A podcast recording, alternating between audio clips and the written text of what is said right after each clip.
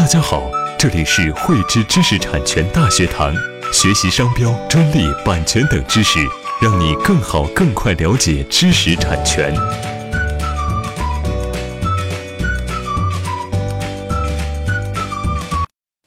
在实验当中啊，我们有部分当事人反映，我们研发了某项技术，并且已经有了生产，或者是呢已经有购置好了相应的原料，并且呢也添置了相应的生产线。但是呢，我们当时没有立即去申请专利。后来呢，这项技术被他人申请了专利，而且呢得到了这个授权。现在呢，他们反过来来起诉我们侵权。这个时候呢，我们应该怎么办？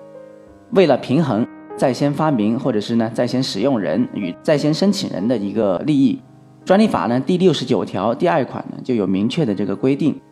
在专利申请日之前已经制造相同产品，使用相同方法，或者是呢已经做好制造使用的这个必要准备，并且呢仅在原有范围内继续制造使用的，不视为这专利侵权。这个呢就是我们在专利实务当中所称的一个先用权抗辩。为了更好的来理解这一概念，我们接下来呢，从这个先用权抗辩的一个构成要件来做一个简要的一个介绍。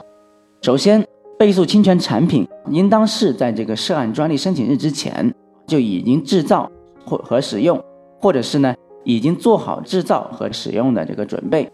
对于已经制造和这个使用，相对来说是比较容易理解，我们在此呢就不再做赘述。对于做好在先制造和这个使用准备的一个认定，相关司法解释呢也做了明确的这个规定，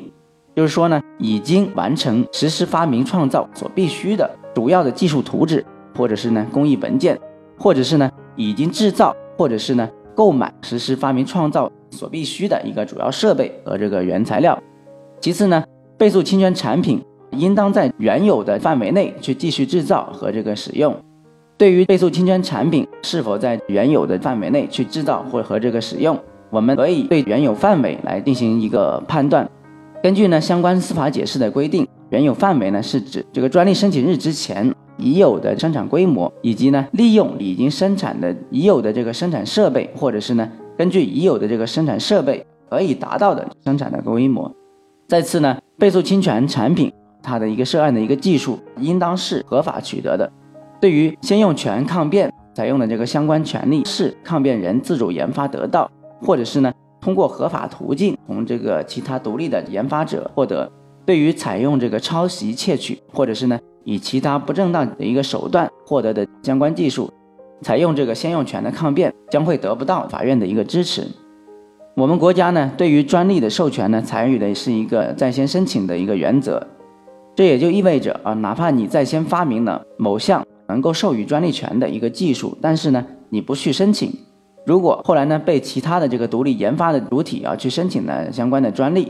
那么你在先研发的技术成果呢，也只能拱手让与他人。虽然呢，我们能够使用先用权抗辩来争取部分的这个权益，但是呢，不能扩大原有的这个使用范围，加上先用权抗辩举证的一个难度，这些呢将会极大的限制我们企事业单位的一个发展。因此呢，在现实当中。我们的企事业单位一定要去把握好专利申请的一个时机。对于呢不采用商业秘密去保护，或者是呢认为不在合适采用商业秘密进行保护的相关技术，一定要做好相应的评估，抓紧时间抢占高地，避免因这个迟疑而被他人去捷足先登，后来居上，给自己造成不必要的损失。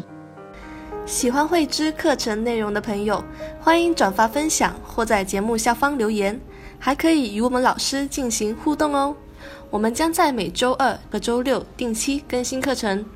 更多知识，请关注“慧知知识产权”微信公众号。我们下期再见。